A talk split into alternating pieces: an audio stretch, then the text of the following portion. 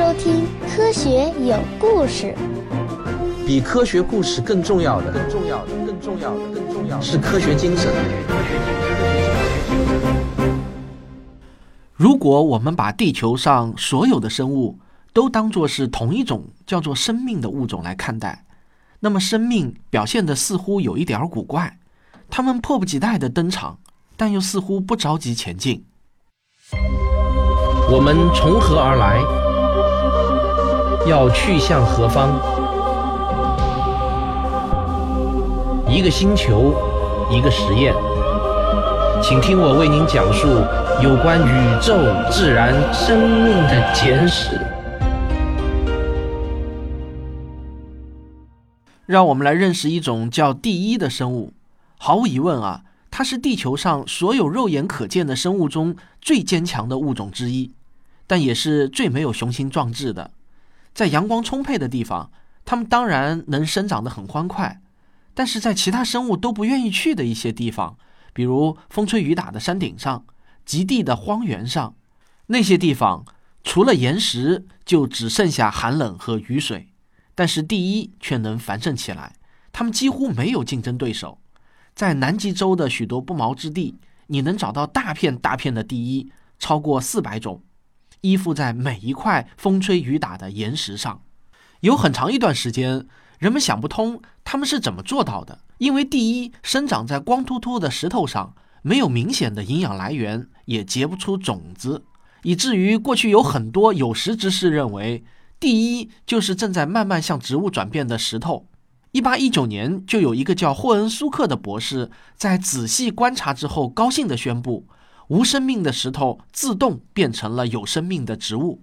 但是，当你真正的细致观察之后，你就会发现，与其说第一有魔力，不如说啊，它们极其有意思。它们实际上是真菌和藻类的联合体。真菌负责分泌酸性物质，溶解岩石表面，释放出矿物质；而藻类负责把矿物质转变成食物，维持它们的生存。这种安排虽然不够激动人心，但显然是成功的。全世界已知的第一接近两万种。与所有生长在严酷环境中的生命一样，第一也生长得极为缓慢，要花上半个多世纪的时间，它才能长到衬衫纽扣那么一点大小。因此，那些长到餐盘大小的第一，或许啊有几百岁，甚至上千岁了。很难想象还有什么比这个成就更小的生存状态了。大卫·爱登堡为此动情地写道：“他们只是为了活着，哪怕是再卑微的生命，也要努力活下去。”这令人动容。我们往往看不到生命这种仅仅为活着而活着的努力，因为作为人类，我们总觉得活着应当有一个目的。我们大多数人都有志向、有计划、有欲望。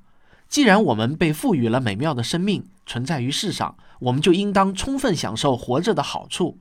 但是啊，像第一这样的生命，他们的意义何在呢？他们也有着与我们一样强烈的求生欲望，甚至比我们还强烈。如果你让我成为林中石头上的一片毛茸茸的东西，生活个数十年，我想我肯定对活着这件事情没有什么太大的兴趣。然而，大多数生命除了生存之外，其实他们也并没有什么更多的需求。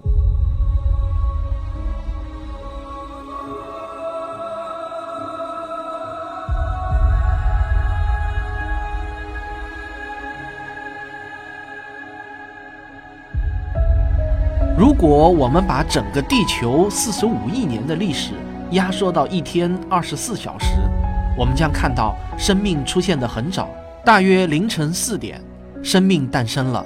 那是最早的原始的单细胞生物。过了两个多小时，清晨六点，最早的以硫为基础的微生物出现了。到了中午十一点十八分，蓝藻开始释放氧气，地球的氧气浓度首次大幅度增加。而某种类似真菌的真核生物恰好也在同时出现，一直到下午三点四十五分时，地球上才开始出现多细胞生物。这种多细胞生物相当原始，它们悠然自得地生活了差不多五个小时，直到晚上九点零八分，斯普里格在澳大利亚看到的埃迪卡拉动物群才首次亮相。随后，三叶虫登上了历史舞台。布尔吉斯生物群出现了，地球迎来了寒武纪生命大爆发。生命的进程明显开始加快。十五分钟后，陆地上出现了植物。又过了不久，在离这一天结束仅剩下不到两小时的时候，第一批陆生动物登场了。感谢上帝，此时的地球迎来了二十分钟的好天气。到了晚上十点二十五分时，地球已经覆盖上了石炭纪大森林。今天所有的煤就是它们的遗产。第一批带翅的昆虫也在此时出现。十点四十三分，恐龙拖着沉重的步伐登上了地球舞台。它们统治了地球长达五十七分钟的时间。在这一天即将结束前的第二十一分钟时，一颗陨石砸到了地球上，于是爬行动物恐龙全部消失了，属于哺乳动物的时代开启了。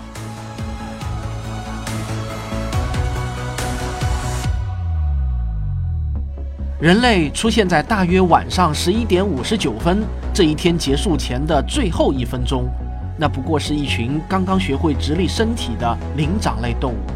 在最后的零点一秒，人类才发明了文字，让我有机会写下这段壮阔的生命历程。在这大大压缩的一天中，大陆四处滑动，不顾一切地撞在一起。山脉隆起又复平，海洋来了又去，冰川前进又后退。在这一天中，大约每三分钟就有三次，这颗行星的某处升起一道亮光，那是一颗至少是曼升级别的陨石撞了上来。在这样一种不断遭受撞击、极不稳定的环境中，生命能幸存下来，实在是一个奇迹。然而，没有多少物种能生存很久。现在，请你张开双臂，尽量伸长。如果整个手臂的长度比作是地球的全部历史，那么在这个尺度上，从一只手的指尖到另一只手的手腕部分，就是寒武纪之前的全部历史。所有复杂生命的历史就在你的一只手上。你只要拿起一把中等力度的指甲锉，只需要那么一下，就能把整个人类的历史错掉。幸运的是啊，人类的历史并没有被错掉，但是这种几率却是存在的。我们看到的事实是，地球上所有的复杂生命都逃不过同样一件事情，那就是灭绝。这已经一再的发生了。尽管生命很懂得聚集在一起应对危机、保护自己，但依然一个又一个的物种消失殆尽，而且似乎越是复杂的生命灭绝的也越快。这大概就是为什么如此多的生命毫无雄心的原因了吧？但是人类与地球上诞生过的所有生物相比，显然是特殊的。我们拥有了智慧和文明，但是智慧和文明是否足以让我们有机会逃脱灭绝的宿命呢？我还没有答案。你是怎么想呢？不妨留言告诉我。在地球生命的壮阔历程中，每当生命勇敢地做一些什么事情时，都会成为生命史上的大事件。当生命决定勇敢地离开海洋，就是生命史上极少的大事件之一。好，我们稍稍休息一会儿，听个一分多钟的小广告。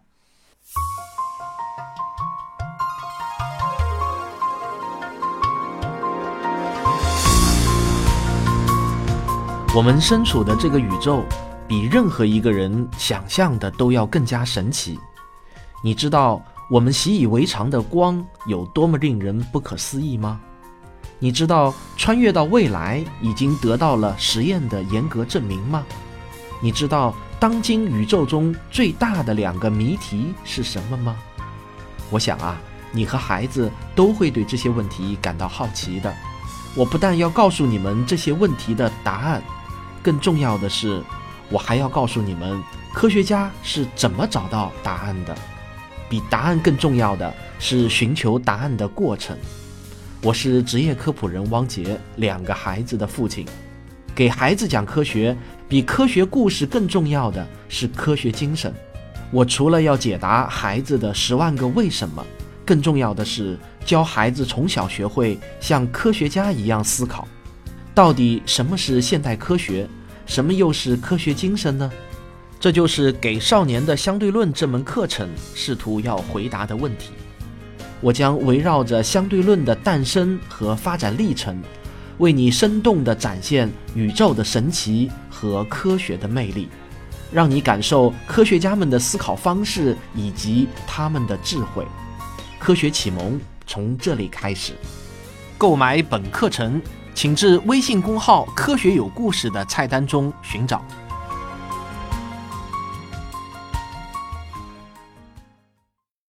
陆地其实是一个可怕的环境，又热又干，暴露在强烈的紫外线下，又没有了使运动变得相对省力的浮力。为了能在陆地上生存，生物不得不彻底改变它们的身体结构。如果你捏住一条鱼的两端，它会从中间弯下去，因为它的肌骨不够结实，无法支撑自己的重量。所以，要离开水生存，海洋生物必须拥有一个能够负重的新结构，这绝不是一朝一夕能完成的。尤为重要的是，陆地上的生物必须发展出一种直接从空气中获取氧气的方法，而不是从水中过滤。对于海洋生物来说，这绝对不是一个小挑战。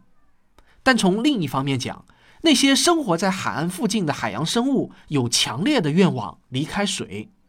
水下正变得越来越危险，因为陆地正在慢慢的结合成一块单一的泛古大陆，这意味着海岸线正在减少，滨海的栖息地也越来越少，生存竞争残酷，而且海中又出现了一种无所不吃的新型肉食者，他们的身体是如此完美的适于进攻，自出现以来，在漫长的时间中几乎就没有什么变化，它们就是。鲨鱼，所以啊，生命是时候离开海洋，寻找一个新的生存环境了。植物占领陆地的进程始于四点五亿年前，陪伴植物一起的还有必不可少的小螨虫和其他一些小生物。植物需要它们分解和回收已死去的有机物质。大一点儿的动物还要再过段时间出现，但大约也就是在四亿年前，它们也大胆地离开了海洋。许多通俗插图给了我们这样一种印象：第一批冒险来到陆地上的居民是一种野心勃勃的鱼类，它们有点儿像现在的弹涂鱼，也叫跳跳鱼。它们可以在旱季时从一个水池跳进另外一个水池中，或者啊，我们甚至会认为是一种完全成型的两栖动物。那么你就把我们的祖先啊想象的过于高大了。实际上，第一批肉眼可见的能在干燥的陆地上移动的，更像是现代的潮虫。它们有时候也被称为球潮虫或者鼠腹虫。我们每一个人小时候应该都见过这种小虫子。这是一种当你翻开一块石头或者木头会显出惊恐万状的小虫子，属于甲壳纲。你抓住它们的时候，它们会缩成一个小小的球状。对于那些已经学会了从空气中呼吸氧气的动物来说，那是一个好时代。在陆地生命刚刚出现的泥盆纪和石炭纪，大气中氧气的浓度高达百分之三十五，而现在只有百分之二十一。这使得那时候的动物能以惊人的速度长到惊人的个头。那么，科学家又是如何知道几亿年前大气中氧气浓度的呢？这要归功于一门名气不大但却很奇妙的学科——同位素地球化学。在泥盆纪和石炭纪的海洋中，充满着一种小小的浮游生物，它们把自己包裹在一个小小的保护壳里面。当时和现在一样，它们吸收大气中的氧气，然后与其他元素，主要是碳进行化合，形成了耐久的硬壳。主要成分呢，就是碳酸钙。这也就是地球上长期碳循环中至关重要的化学戏法。之前的节目啊，我们也说过这种戏法。虽然这个过程不怎么激动人心，但对于塑造一个宜居星球却是必不可少的。这个过程的最后阶段是所有的微小生物死去，沉入海底，慢慢的被压入灰岩中。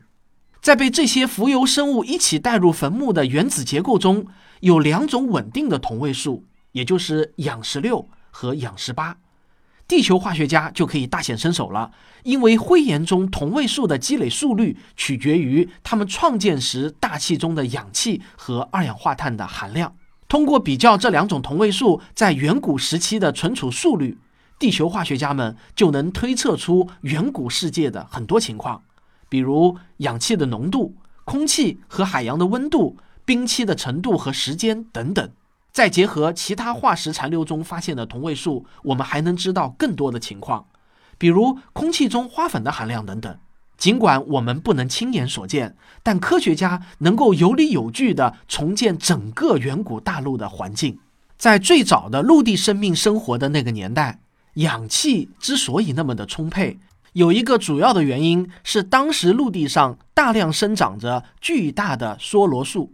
而且啊，到处都是大片的沼泽，这种泥泞的自然环境打乱了正常的碳循环过程。巨大的落叶和其他死去的植物在地上积累的很多很多，来不及腐烂，就随着潮汐的沉积物一起被最终压成了大片的煤尘，直到今天还在支撑着人类的经济活动。极高的氧气浓度显然促进着生物长得高大。迄今为止，我们所发现的最古老的陆地动物是大约四点二八亿年前一只与现在的千足虫极为相似的节肢动物，它的长度只有一厘米。它是已知最早的陆地动物，也是已知最早的在身体外侧具有气孔这种原始呼吸结构的生物。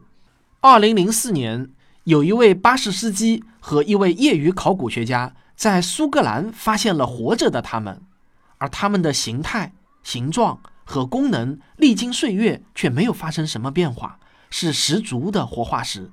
在那个时代，生存竞争已是相当的激烈，捕食者往往会悄悄地发动突然袭击，所以啊，不算太意外，昆虫进化出了一种新的本领，能够让它们在长蛇的袭击中逃脱，这就是飞行。有些昆虫把这种新的运动方式发展到了不可思议的程度，直到今天，它们也没有丢掉这种技术。蜻蜓就是最好的一个例子。它们既能以超过三十公里的时速巡航飞行，也能突然刹车悬停，还能倒着飞。这种飞行的机动性远超人类的飞行器。但如果你因此嘲笑人类的飞行器不如昆虫，那就错了。实际上啊，我们不能脱离体型来谈机动性。昆虫可以每秒钟扇动几百次翅膀，那是因为翅膀的面积足够小。如果等比例放大，但是翅膀和肌肉骨骼的强度却并不会等比例放大。所以呢，如果蜻蜓长得越大，它的飞行机动性也就会越差。石炭纪的蜻蜓也呼吸着那时的富氧空气，所以啊，当时的蜻蜓确实能长得像今天的老鹰那么大。这是有化石为证的。它们双翅展开时可以长达七十五厘米，但是这种像老鹰一样的蜻蜓是没有可能像今天的蜻蜓那样飞行的。那时候的树木和其他植物也同样长得十分高大，三叶藻和梭罗能长到十五米多高，石松能长到四十米。最早的陆生脊椎动物，也就是最终进化成我们的陆地动物，在一定程度上还是一个谜。主要的原因当然是缺少相关的化石证据，但是有一个叫贾维克的怪癖瑞典人，却也让我们在这项研究上走了一些弯路。在上世纪三十至四十年代，贾维克是一群斯堪的纳维亚学者组成的考察团的成员。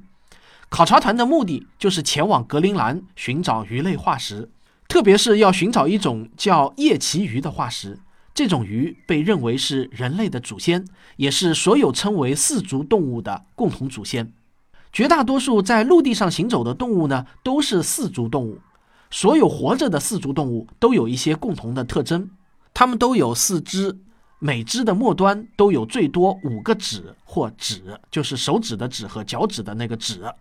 而四足动物是从生物学分类上叫做四足类的生物演化而来的。四足类和四足动物这两个词在生活中很容易被混淆。实际上啊，它们是两个差别很大的生物学名词。人类、恐龙、鲸、鸟类，甚至是鱼类，其实都是在生物学上叫四足类，因为它们都是拥有四肢或者啊附属肢体的脊椎动物。但是四足类的生物那可不都是四足动物。不过它们显然都有一个共同的祖先。人们怀疑这个共同祖先的线索可以在大约四亿年前的泥盆纪中找到。在那之前，陆地上没有会行走的生物；而在那之后呢，就出现了许多。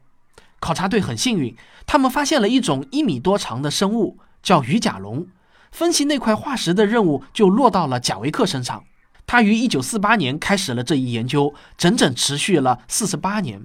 不幸的是啊，贾维克拒绝别人插手，因此全世界的古生物学家只得到了两篇简略的临时性的论文。贾维克在论文中指出，那种生物有四肢，每只有五个指头。确认了他的祖先地位。这个贾维克呢，是一九九八年去世的。他死之后啊，别的古生物学家迫不及待地重新研究了那块鱼甲龙的化石。结果他们发现啊，贾维克数错了指头，实际上每只的指头的数量是八，而且啊，贾维克也没能看出来这条鱼不可能有行走能力。鳍的结构表明它无法支撑住自身的重量。毫无疑问啊，这只古生物对我们了解最早的陆地动物没有什么太多的帮助。到今天，已知的远古四足动物一共有三种，但没有一种是五个指头的。总而言之啊，从四足类到四足动物的这个中间环节，我们依然没有找到。从这个意义上来说，我们仍然不知道自己是从哪儿进化来的。但是啊，我们终究还是来了。当然，在通向万物之灵的路上，并不总是一帆风顺的。科学有故事，咱们下期接着聊。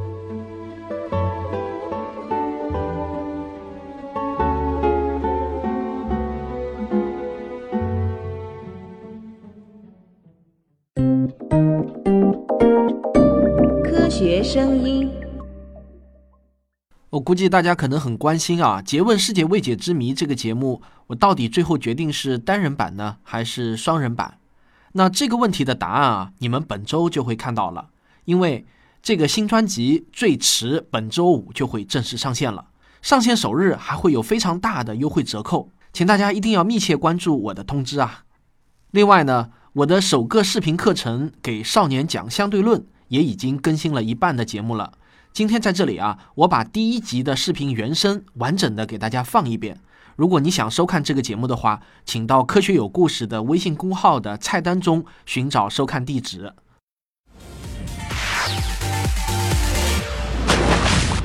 少年你好，我是汪杰老师。光曾经是我们这个宇宙中最常见但又最神秘的自然现象，直到今天。我们也依然不敢说完全了解了光。在我们的世界中，光无处不在，人类也无法想象一个没有了光明的世界将会怎样。在人类漫长的历史中，大家曾一度认为光线的传播是不需要任何时间的，也就是说啊，光的传播速度无限大，这非常符合我们的常识。你在漆黑的房间里面划亮一根火柴，火柴的亮光发出的那一刹那，整个房间就被照亮了。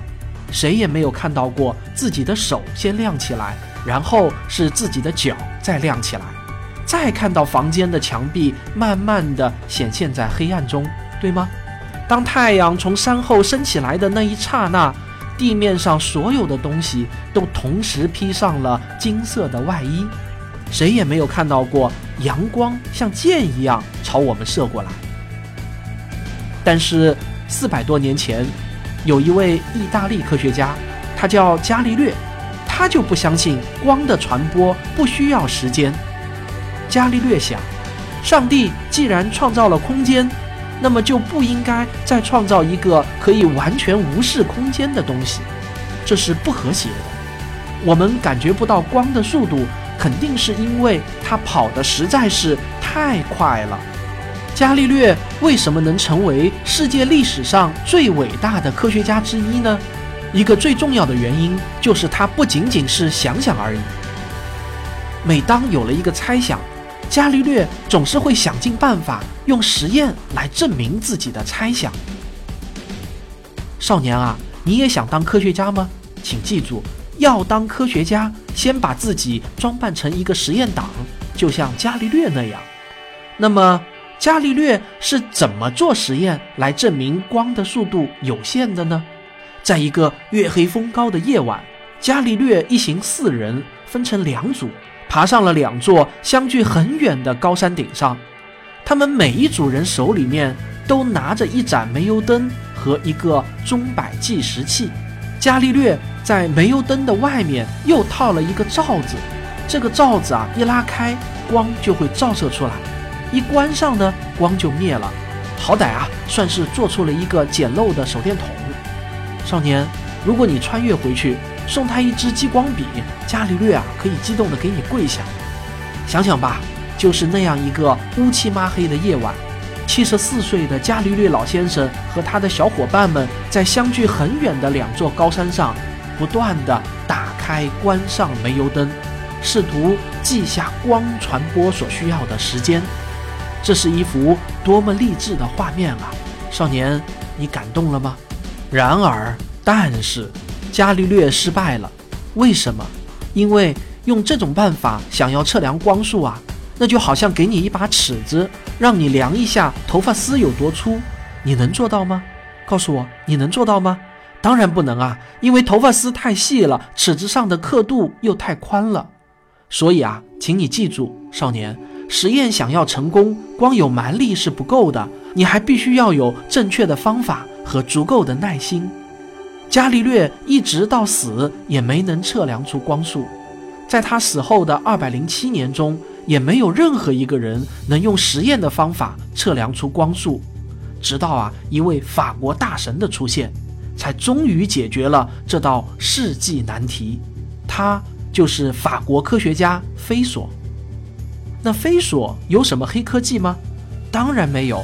一百六十多年前，电灯都还没有发明呢，他能有啥黑科技啊？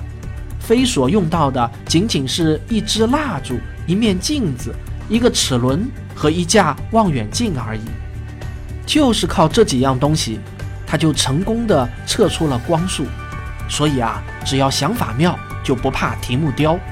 你们看，蜡烛的光穿过齿轮的一个齿缝，射到一面镜子上。然后啊，光会被反射回来。我们在齿轮后面观察，你想一下，如果齿轮是不转的，那么被反射回来的光就会原路返回，仍然通过同一个齿缝被我们看到。现在呢，你开始转动齿轮，在刚开始转速比较慢的时候，因为光速很快，光仍然会通过同一个齿缝回来。但是啊，当齿轮越转越快，越转越快。到一个特定的速度时，光返回的时候啊，这个齿缝刚好转过去了，于是呢，光就被挡住了，我们就看不到那束光了。当齿轮的转速继续加快，快到一定程度时，光返回的时候恰好啊又穿过了下一个齿缝，于是呢，我们又能看见了。这样的话，我们只要知道齿轮的转速齿数。还有我们的眼睛到镜子的距离，就能计算出光速了。怎么样啊？是不是很妙呢？妙就妙在啊，这个实验不需要一个计时器。之前所有的实验都失败的根本原因就在于啊，找不到有足够精度的计时器。飞所测量出来的光速是三十一点五万公里每秒，与我们今天知道的三十万公里每秒。已经非常接近了。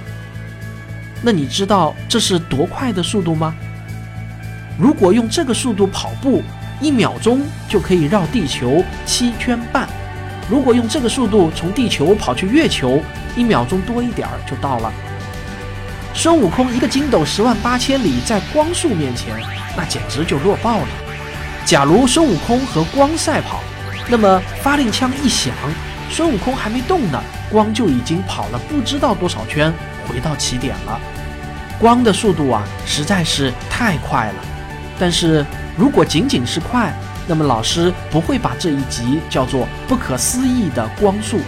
光速无论有多快，我也能思议。但是啊，在飞索之后，又过了一百多年，对光速的深入研究，让我们发现了更加神奇的现象。在一百多年前，有两位美国科学家，一位叫迈克尔逊，一位叫莫雷，他们做了一个著名的实验。哪知道啊，实验结果令他们自己在内的所有科学家都吓了一大跳。这就是历史上赫赫有名的迈克尔逊莫雷实验。他们原本呢是想通过这个实验来证明光的速度会受到地球在太空中运动方向的影响。我们的地球啊，就好像一列行驶在围绕太阳公转轨道上的火车。日夜不停地带着我们奔跑着。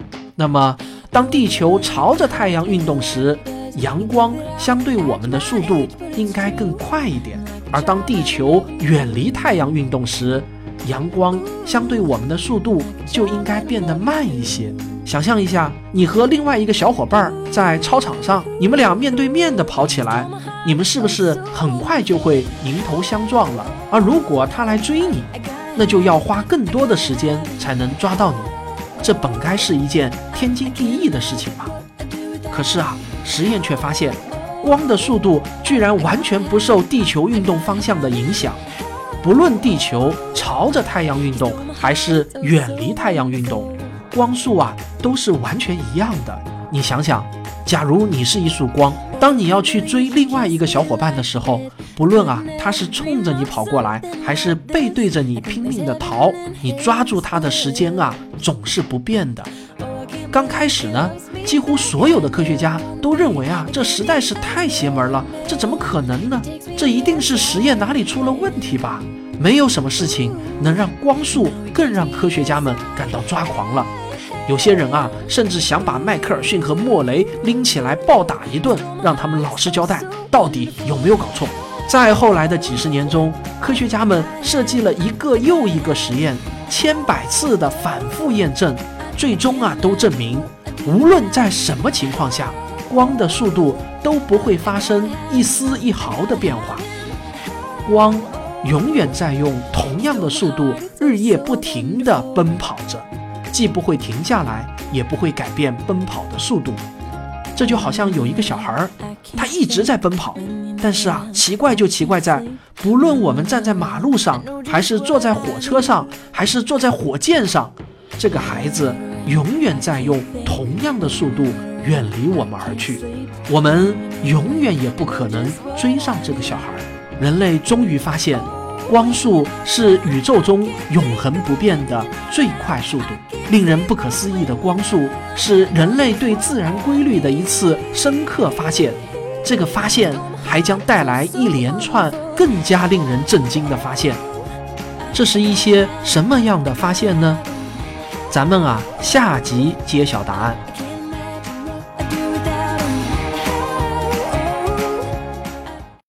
好了，这就是。给少年讲相对论的第一集，令人不可思议的光速。别忘了收看地址，可以在“科学有故事”的微信公号的菜单中找到。如果你喜欢我的这个节目，请别忘了点赞、订阅、分享。咱们下期再见。